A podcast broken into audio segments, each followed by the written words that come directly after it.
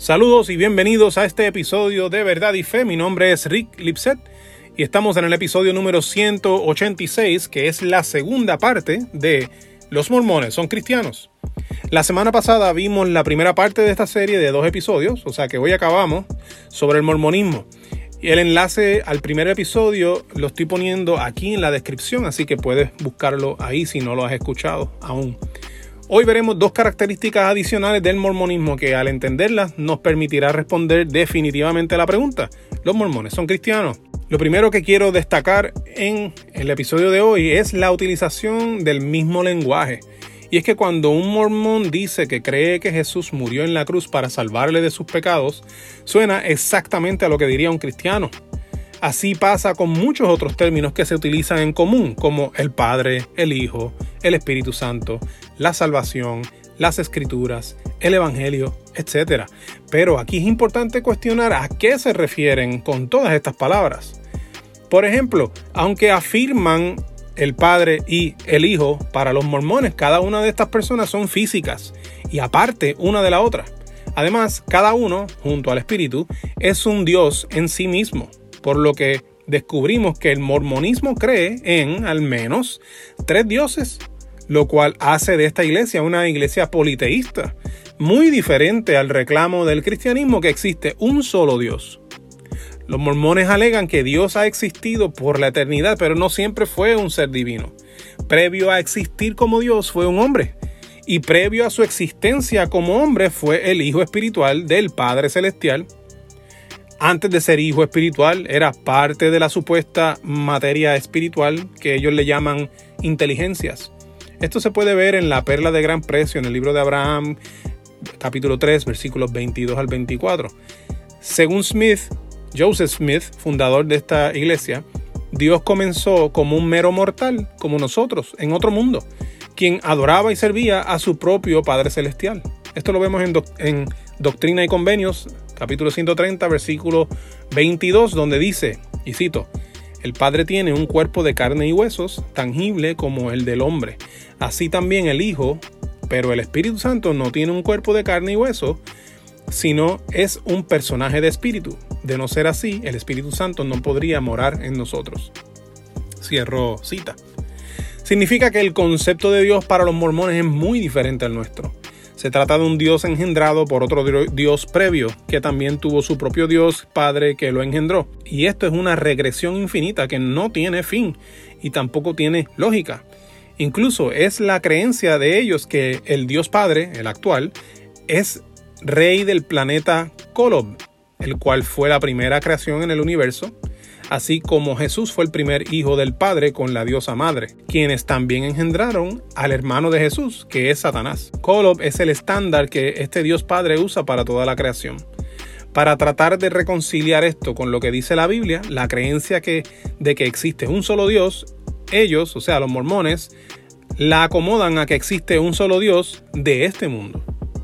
Hay una discusión muy interesante sobre Kolob en la página oficial de los mormones. Les voy a dejar el enlace en la descripción. Entonces, aunque los cristianos y los mormones usemos las mismas palabras, no significa que compartamos los mismos significados. También es importante ver eh, eh, lo que es la evidencia arqueológica, y es que el, el libro del mormón hace muchísimas declaraciones sobre lugares y personas las cuales han sido demostrados como falsas han identificado, por ejemplo, una colina en Nueva York como el lugar de dos batallas cataclísmicas para la cual no se ha encontrado evidencia. Una pila de rocas en Missouri que dicen ser el altar del Adán bíblico, nuevamente sin evidencia.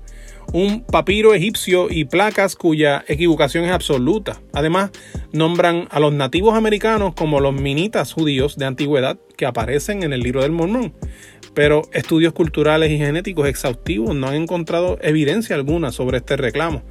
No hay rastro de población, edificios de una ciudad o avance tecnológico de una civilización que se alega vivió en América por cientos de años. Thomas Stuart Ferguson, fue miembro del único movimiento arqueológico de la iglesia y que intentaba aprobar el libro del Mormón, perdió su fe al no hallar nada. Incluso descubrió que los papiros egipcios que Joseph Smith decía que hablaban sobre Abraham ni tan siquiera hacía mención de él. Se dice que Ferguson fue sacudido hasta la médula por este descubrimiento.